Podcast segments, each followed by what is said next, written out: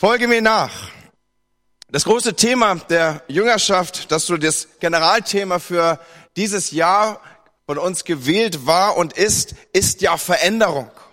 Es geht um die große Veränderung, die Gott in unserem Leben erreichen möchte. Er möchte uns umgestalten, er möchte uns verwandeln. Und das Ziel ist, dass wir Jesus immer ähnlicher werden. Wir lesen davon im Römer 8, Vers 29. Schon vor aller Zeit hat Gott die Entscheidung getroffen, dass sie ihm gehören sollen. Darum hat er auch von Anfang an vorgesehen, dass ihr ganzes Wesen umgestaltet wird, dass sie seinem Sohn gleich sind. Er ist das Bild, dem sie ähnlich werden sollen, denn er soll der Erstgeborene unter vielen Brüdern sein. Und eine zweite Textstelle führt uns auf den gleichen Zusammenhang zu.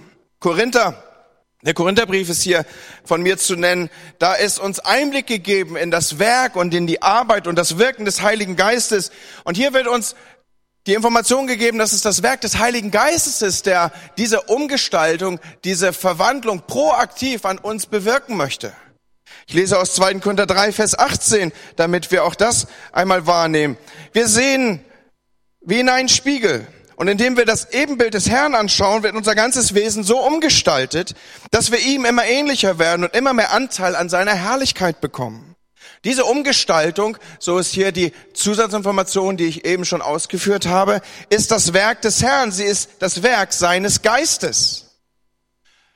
Diese beiden Textstellen sind für mich deshalb gewählt, weil sie betonen, was Gott tut, was sein Anteil, was sein Wirken ist in Bezug auf die Umformung und die Veränderung unserer Persönlichkeit und unseres Lebens. Es ist sein Beschluss, dass Menschen, die an Jesus Christus glauben, Zug um Zug umgestaltet werden in sein Bild. Das ist kein Schlag oder kein vollmächtiges Wirken und du bist dann ein für alle Mal fertig und äh, dann musst du irgendwie die nächsten 40 bis 60 Jahre überbrücken, bis der Herr dann wiederkommt oder du verstirbst und was auch immer. Nein, das ist ein Zyklus, in den du wieder und wieder hineingeführt wirst, ein beständiges Wirken seines Geistes, das dich umgestaltet und verändert und es wird erst im Himmel zum Abschluss kommen.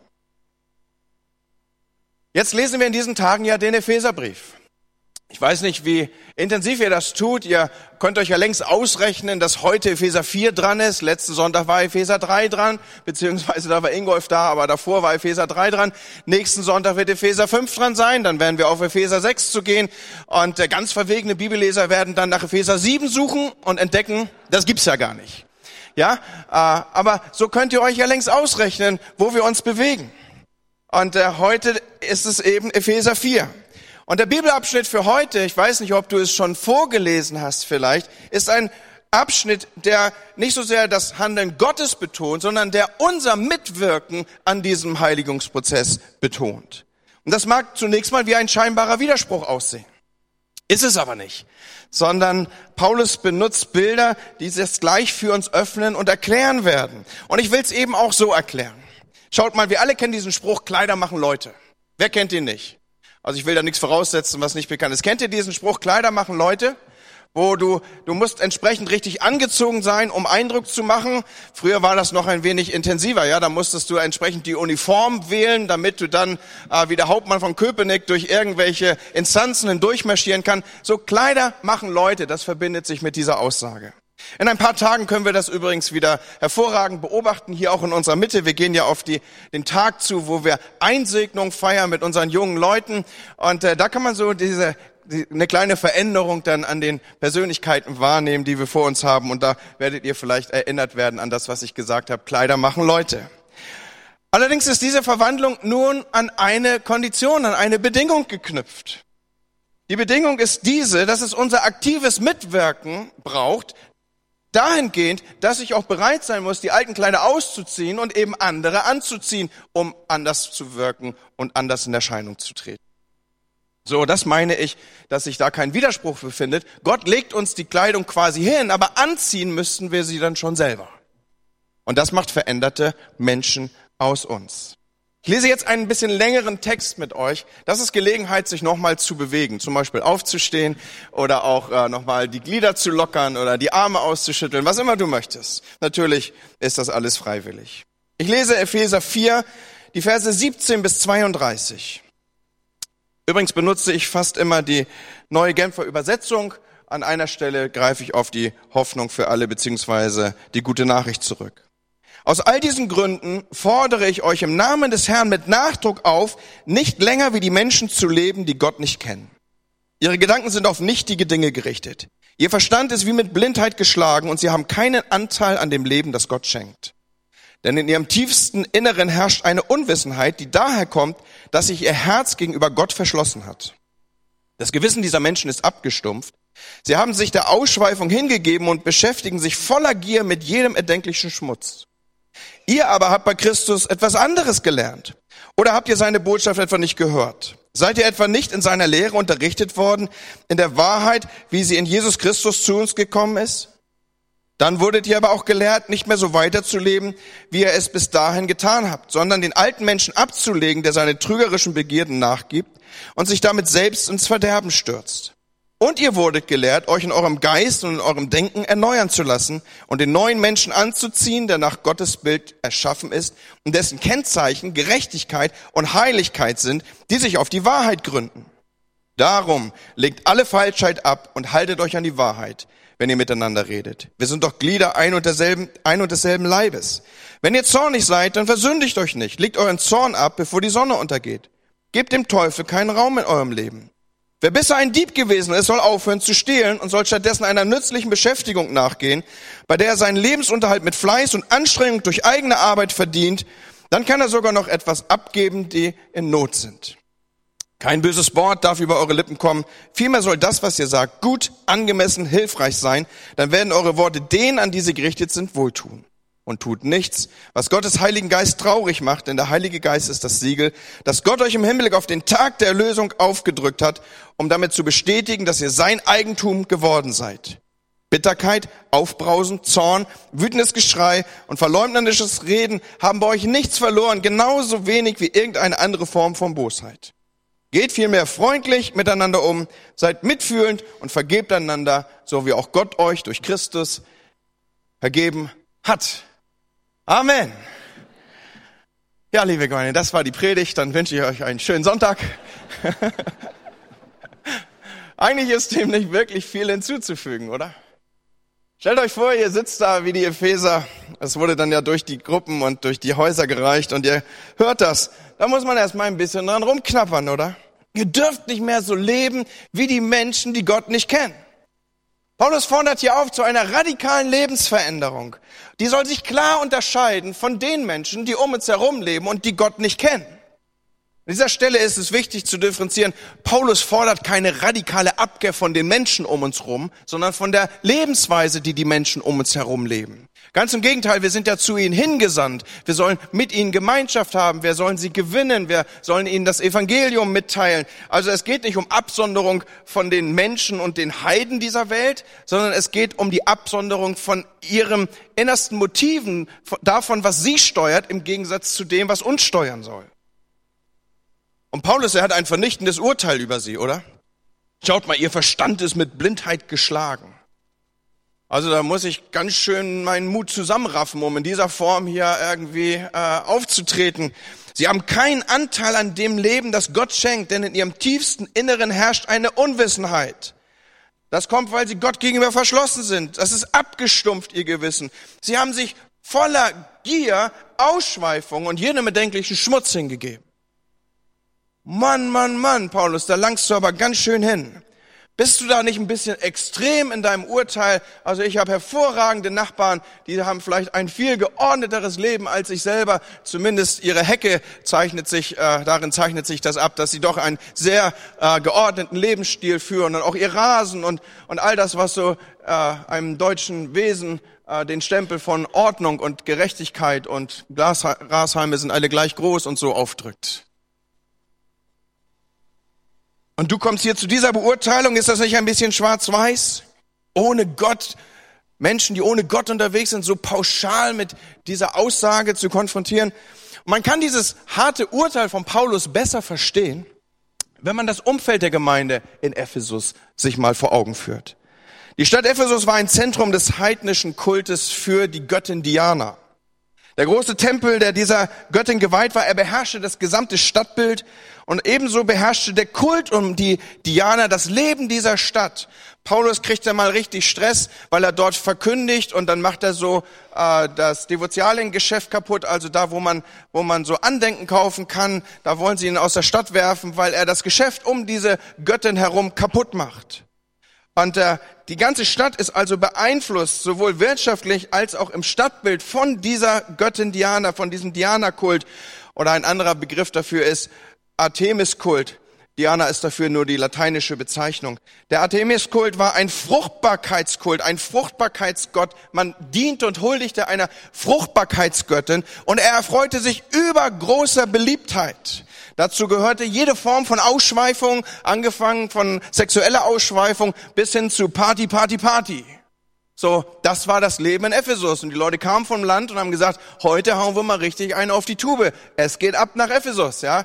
Party in Ephesus, das war ein Synonym in damaligen Tagen. Und es ging in diesem Kult darum, dass alles Denken davon besetzt war, dass man mehr wollte. Es ging immer darum, ich will mehr, ich will größer, ich will es besser haben. Das ganze Denken war davon besetzt und man opferte dieser Fruchtbarkeitsgöttin, weil man Frucht wollte. Man wollte es gut, man wollte es besser, man wollte es am besten haben. Das Leben sollte genossen werden. Es war das höchste Ziel und dieses, diese, dieses innere Motiv, was das antriggerte, das war das, was Paulus hier in unserem Text sagt. Diese Gier nach, ich will mehr, größer, weiter, besser, mehr Party im Leben, es soll mir doch gut gehen. Und vor diesem Hintergrund schreibt Paulus die Menschen in Ephesus an. Und er weiß, dass die Glaubenden aus diesem Hintergrund kommen, die sich hier in Ephesus bekehrt haben oder im Umfeld von Ephesus. Und dass sie gefährdet sind, jederzeit wieder in diesen Mechanismus der sie umgebenden Welt zurückzufallen. Und deswegen spricht er so radikal da rein und sagt, nicht mehr so leben wie früher, Leute. Und Freunde, als ich das so für mich entwickelte, da habe ich das nicht als irgendein Tun aus der Antike abgetan, sondern wer diese Gedanken mal an sich ranlässt, der wird sich eines bewusst werden, diese Gier, die den Menschen tief drin steuern kann, die hat sich bis heute eigentlich kaum verändert. Dieses mehr meins, meiner mich, unterm Strich zähle ich, das ist doch bis heute das Lebensmotto, dem Menschen nachorientieren, sich nachorientieren und nachrennen. Da hat sich nichts verändert. Manchmal habe ich sogar das Gefühl, es ist weit schlimmer als das, was biblisch Beschreibung findet. Dieses Gierprinzip, so will ich es mal sagen. Der ganze Zusammenbruch der Finanzmärkte, er war durch nichts anderes ausgelöst als durch dieses Gierprinzip. Und das hat uns im Griff, Leute. Und deshalb spricht Paulus mit großer Eindringlichkeit, ihr dürft nicht mehr so leben wie die Heiden, zu denen ihr früher gehört habt. Und er weiß auch, was dazu nötig ist. Und er gibt uns dazu Hinweise und die stecken alle in unserem Text. Deswegen musstet ihr heute Morgen mal so viel Text mit mir zusammenlesen. In Vers 22 schreibt er, nicht mehr so weiterleben wie vorher, sondern den alten Menschen ablegen, seine trügerischen Begierden nicht mehr nachgeben, die uns ins Verderben stürzen. Ihr wurdet gelehrt, euch in eurem Geist, in eurem Denken erneuern zu lassen und den neuen Menschen anzuziehen, der nach Gottes Bild erschaffen ist. Paulus fordert, in diesem Text, den ich hier eben noch mal ganz kurz skizzenhaft aufgerufen habe, drei Schritte von uns, die jeder gehen soll, um das alte Leben zu verlassen, um, um das neue Leben für sich zu gestalten. So, ob du nun lange mit Jesus unterwegs bist oder vielleicht erst ganz kurz, check doch mal, ob du schon im neuen Leben angekommen bist. Drei Schritte führe ich dich die du einfach mal für dich innerlich abhakst und wo du sagst, ja, ich bin auf der richtigen Seite. Ich habe das alte Leben radikal hinter mir gelassen. Ich lebe in einem neuen Kontext, ich lebe in einer neuen Aufstellung und Positionierung. Nummer eins, alles beginnt damit, das Alte zu verlassen, das neue Leben für sich zu begreifen und zu ergreifen, beginnt damit, nicht mehr so weiter leben zu wollen, wie man bis dahin gelebt hat. Das ist der Appell, den Paulus hier gibt. Stopp das, was vorher war. Und da mag jetzt der geneigte Zuhörer denken, ja Pastor, du hast gut reden. Wie soll denn das gehen, wenn das alles so einfach wäre? Wenn ich das lese, so nicht mehr so weiterleben wie vorher, dann kommen auch bei mir diese Fragen auf, dass ich denke, ja schön, wenn das so einfach wäre. Und Freunde, ich habe hier heute Morgen auch nicht so eine Vollmachtstrumpfkarte für euch, so nach dem Motto, kommt am Ende nur alle nach vorne und ich lege euch die Hände auf und ich nehme auch noch ein bisschen Öl dazu und du wirst hier rausgehen und wirst ein veränderter Mensch sein. Nicht in Bezug auf das, was ich hier mit euch gerade teile, sondern das, was wir hier miteinander beschreiben, das zu stoppen, was vorher war. Das sind da oft Lebensführungen, die wir äh, gar nicht so kontrollieren, die wir über Gewohnheit eingeschliffen haben, deren, wo, wo, wo uns Gedanken dieses Gierprinzip irgendwie wie eine Programmierung in uns reingelegt ist, das kriegen wir nur gestoppt durch den Willensakt, ich will's nicht mehr so. Und durch den zweiten Willensakt, ich will's jetzt anders. Und zu diesem Ich will's jetzt anders gibt es keine Abkürzung, Leute.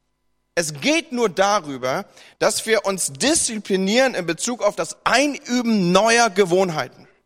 Und jetzt habe ich gestern und heute Morgen nochmal rumgegoogelt, habe die unterschiedlichsten ähm, Artikel und wissenschaftlichen Sachen gelesen. Hab, wisst ihr, was meine Frage war? Ich habe bei Google eingegeben, wie lange braucht es, eine neue Gewohnheit einzuüben?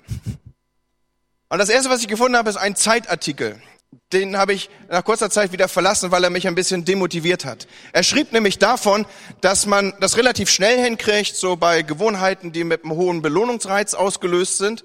Aber in Bezug auf das Verändern von Essensgewohnheiten braucht es bis zu drei Jahre, bis sich das nachhaltig eingeschliffen hat. Und dann habe ich gedacht, oh lieber Heiland, das ist nicht mein Kapitel.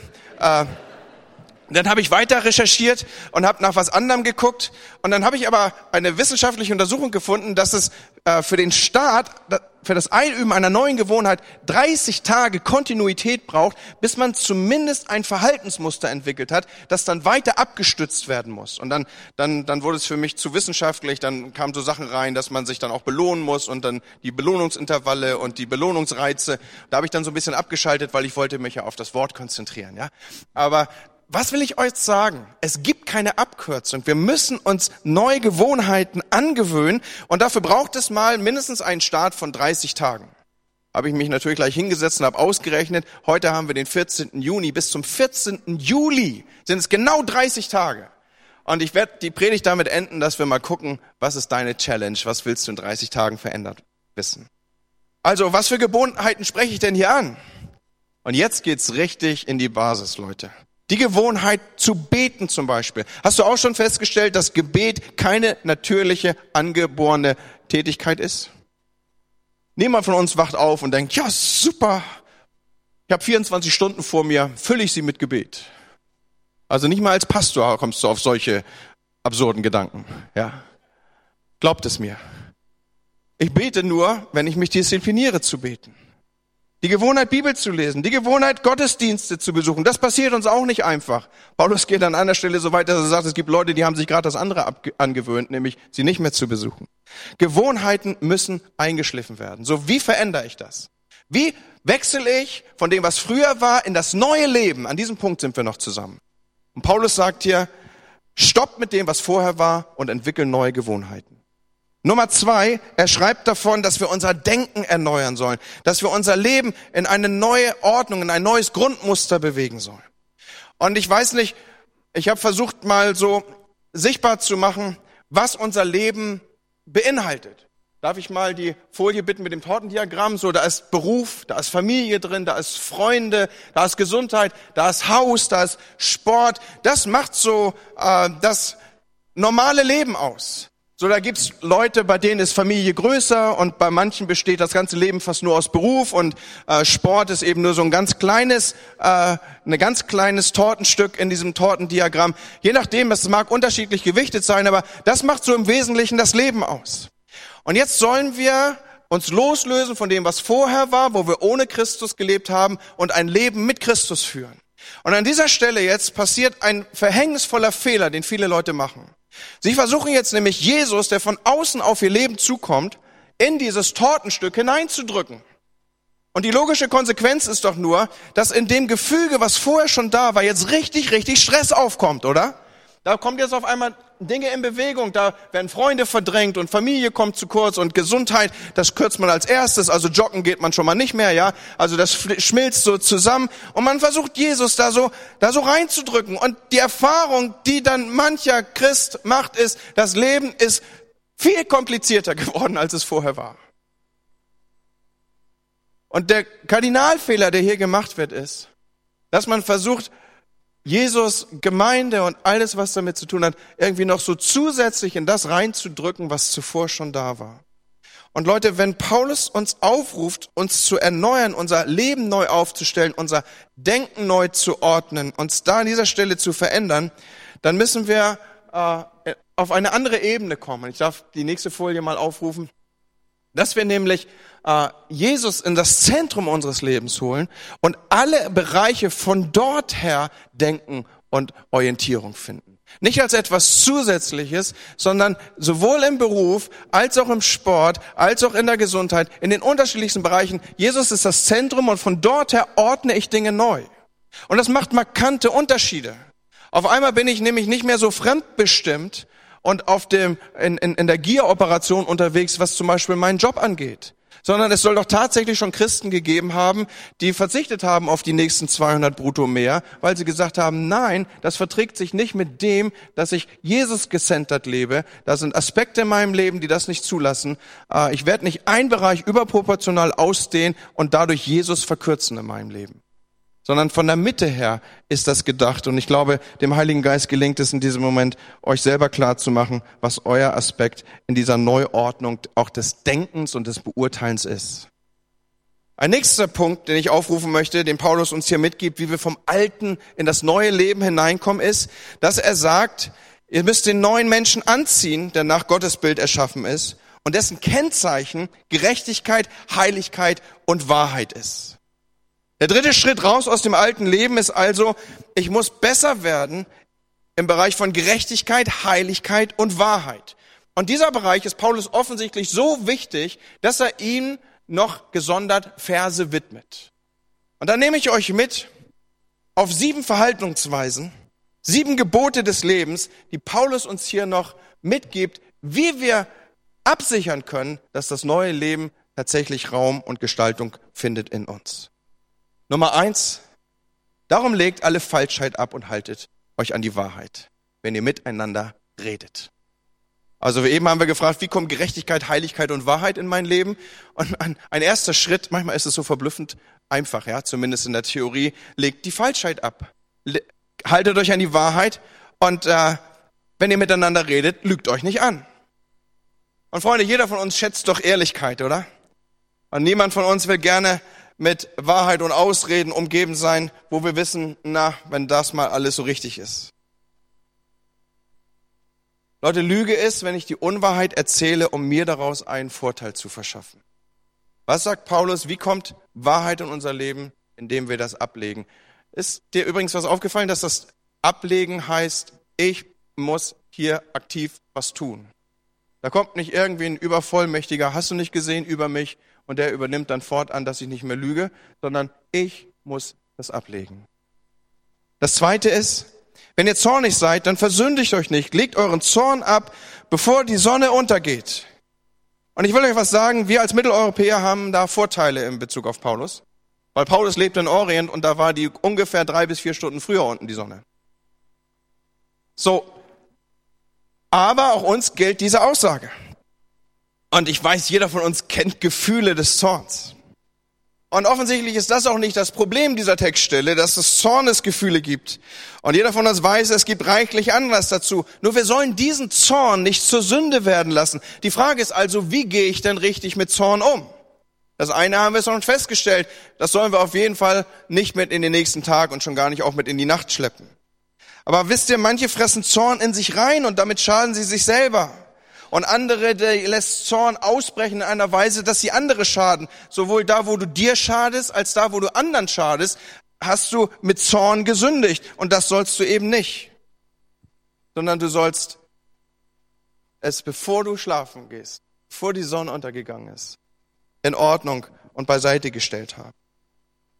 Nun sind manche Leute darüber irritiert, dass Gott ja auch äh, als jemand beschrieben wird, der hier und da zornig ist manchmal über einzelne Menschen oder gar über ganze Völker, aber wisst ihr, Gott bleibt in seinem Zorn gerecht.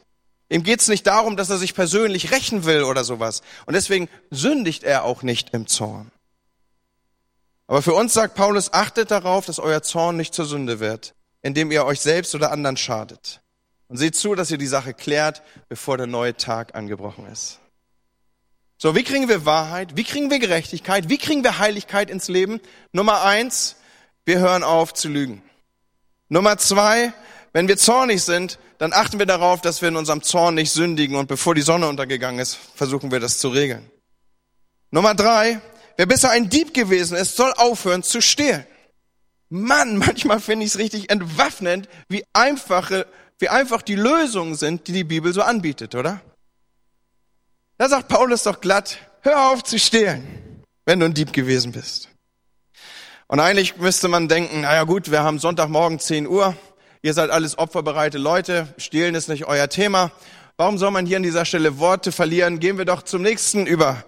Aber nein, lass mich da kurz stehen bleiben, weil wir haben nämlich beim Stehlen oft so doppelte Standards. Wenn jemand irgendwie im Supermarkt vor uns ein Päckchen Kaugummi klaut oder irgendwas Größeres mitnimmt oder irgendwie die Flasche Spiritus, hast du nicht gesehen, irgendwie äh, so an der Kasse vorbeiführen will, dann meldet sich unser Gewissen und wir sagen, nee, nee, nee, nee, nee, nee, das geht so nicht. Zumindest wird uns bewusst, der klaut, der stiehlt. Aber wenn ich von doppelten Standards spreche, dann was ist denn mit Leuten, die den Staat um mehrere tausend Euro betrügen? Indem sie vielleicht Steuer- und Einkommenserklärung falsch abgeben und deklarieren, indem sie Sozialleistungen in Anspruch nehmen, die aber doch am Ende erschwindelt sind. Was ist mit Sozialleistungen beziehen und nebenbei arbeiten? Was ist mit Schwarzarbeit? Wie wirst du das bewerten? Manche sind ja richtig stolz darauf, dass sie den Staat bestehlen. Oder glaubt ihr mir, wenn ich sage, dass man Gott bestehlen kann? Ich will dazu nur eine Textstelle lesen, die für sich genug spricht. Nun ist es in Ordnung, dass der Mensch Gott beraubt? Ihr aber beraubt mich und fragt auch noch, wo haben wir dich beraubt? Ihr habt mir den Zehnten von euren Erträgen und den Priesteranteil der Opfer nicht ordnungsgemäß übergeben. Ein Fluch liegt auf euch. Bringt den zehnten Teil eurer Erträge unverkehrt zu meinem Tempel. Habt keine Sorge, dass ihr dann selbst in Not kommt. Stellt mich auf die Probe, sagt der Herr, der Herrscher der Welt. Macht den Versuch, ob ich dann nicht die Fenster des Himmels öffne und euch mit Segen überschütte. Freunde, man kann auch Gott beklauen. Wie kriegen wir Heiligkeit, Gerechtigkeit und Wahrheit in unser Leben? Wer bisher ein Dieb gewesen ist, der soll aufhören zu stehlen. Und noch ein Tipp, kein böses Wort darf über eure Lippen kommen. Vielmehr soll das, was ihr sagt, gut, angemessen und hilfreich sein. Hier spricht Paulus eine der größten menschlichen Schwächen an, die es überhaupt gibt. Und das ist, dass man irgendwie über Lehrer oder Vorgesetzte oder Chefs oder wem auch immer, dass man über die Leute ablästert.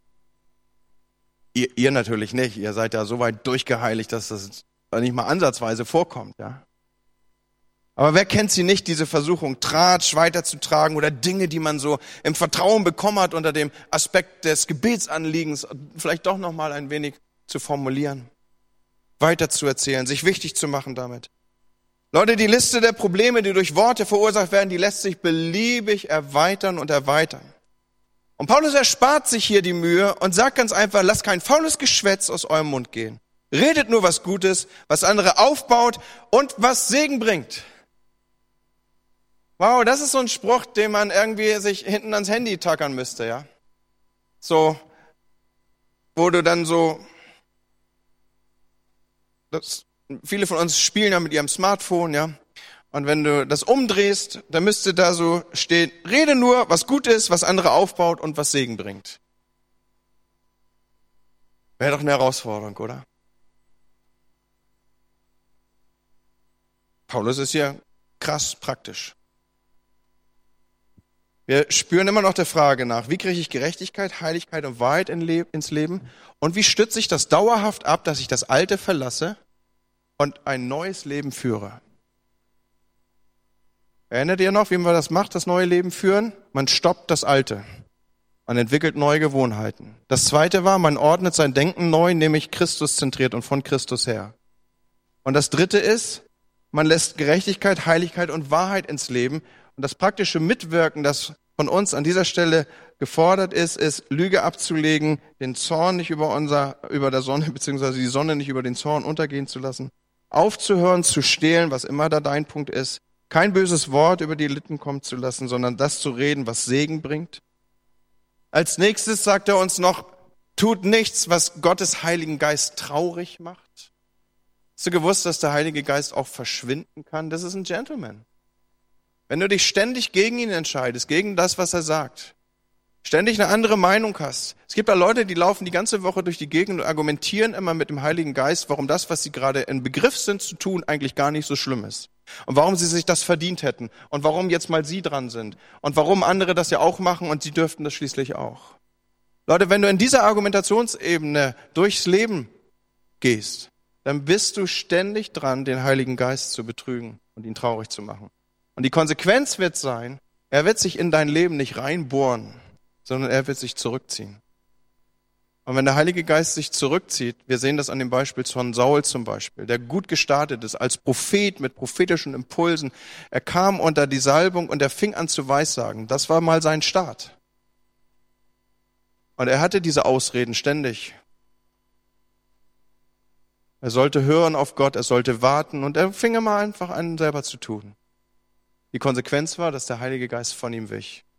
Es gibt nichts Schlimmeres für einen Menschen, der mit Gott mal gut gestartet ist, dass der Heilige Geist sich aus seinem Leben zurückzieht. So, tut nichts, was den Heiligen Geist traurig macht. Ein vorletztes, Bitterkeit, Aufbrausen und Zorn, verleumderisches Reden, wütendes Geschrei soll nicht bei euch zu finden sein. Hat bei euch nichts verloren. Bitterkeit entsteht immer dann, wenn ich verletzt wurde und das nicht in Ordnung bringe oder nicht zulasse, mich einbuddel, mich eingrabe und nicht freigebe. Vergib uns unsere Schuld, wie auch wir vergeben unseren Schuldigen, ist der Schlüssel für die Freiheit von Bitterkeit. Und ein letztes, um das neue Leben abzusichern, geht freundlich miteinander um. Seid mitfühlend, vergebt einander, so wie Christus Jesus vergeben hat. Was denkt ihr? Fangen wir damit an? Oder machen wir Fortsetzung? Oder gestalten wir es jetzt? Das wäre mein Appell an euch. Lasst uns anfangen, das zu tun. Mann, raus aus dem alten Leben. Und was denkst du, was ist so deine 30-Tage-Challenge? Was ist das, was du verändern möchtest in deinem Leben? So diese 30 Tage, das habe ich in mehreren dieser wissenschaftlichen Publikationen gefunden. Das ist so der Start, um eine Routine äh, so weit einzuschleifen, dass sie die Chance hat, zur Gewohnheit zu werden. 30 Tage. Was möchtest du anfassen, dass es dein Leben nachhaltig verändert? Ist es eine höhere Regelmäßigkeit in Bezug auf Gottesdienst vielleicht? Ist es eine höhere Regelmäßigkeit in Bezug auf Bibellesen oder Beten? Ist es diese Regelmäßigkeit am Abend zu sagen, Herr, an wem ich schuldig geworden bin, den möchte ich vergeben, dass bittere Wurzel gar nicht erst entstehen kann? 14. Juli ist unser Tag. 30 Tage sind es bis dahin. Und ich habe mir auch was vorgenommen, was ich machen will. Heute Morgen noch habe ich mit mir gekämpft. Sage ich es euch oder sage ich es nicht? Weil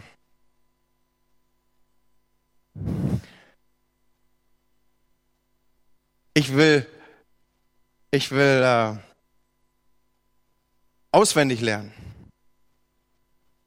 So, wer macht mit? die Routine des Auswendiglernen, also diesen Aspekt, diese Routine wieder reinbringen bei mir. Wollen wir, also ich will Philippa 1 auswendig lernen. Macht ihr mit?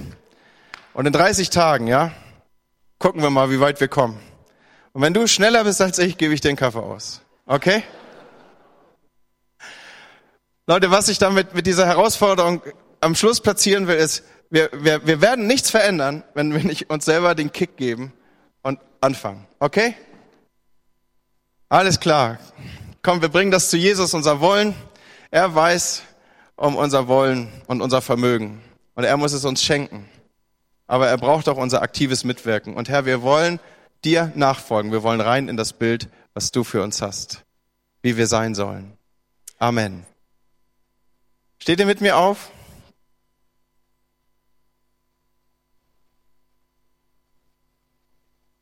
Herr, ich danke dir für dein Wort, dass du sendest, uns gesund zu machen. Und heute Morgen danke ich dir dafür, Herr, dass du uns herausforderst, unser neues Leben stärker zu kultivieren, auch durch den Epheserbrief hier. Herr, wir haben so praktische Tipps von dir gehört. Das ist ja auch wenn durch Paulus geschrieben, so doch dein Reden an uns. Hör auf zu stehlen. Veränder deinen Umgang mit Wahrheit und rede das Richtige. Sprich ermutigende Worte. Ordne dein Leben neu. Stopp das Alte, die alten Routinen.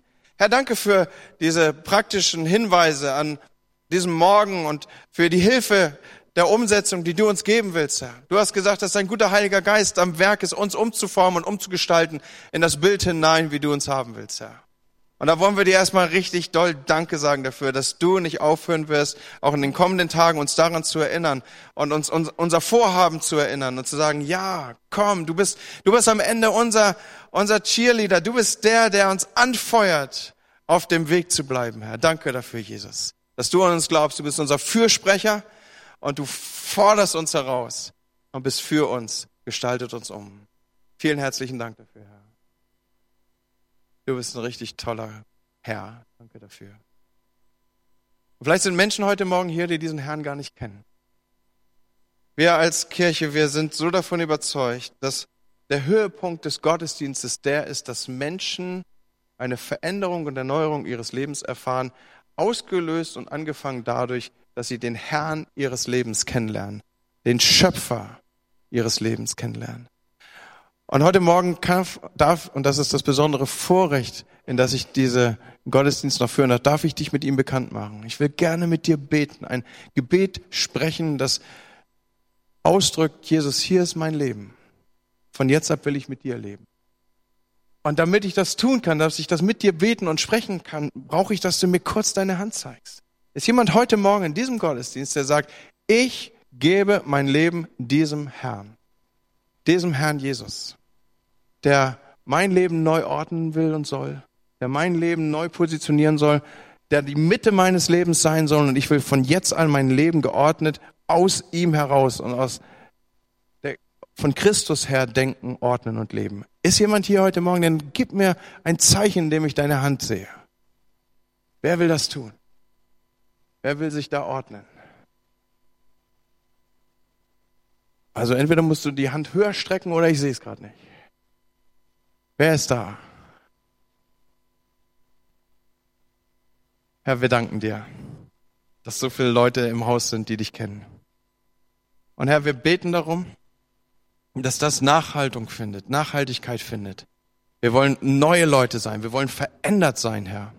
Darum bete ich im Namen Jesu, dass wir nicht so bleiben, wie wir sind, sondern dass wir deinem Werben um unser Leben, diesem umgestalteten Prozess für unser Leben Raum geben.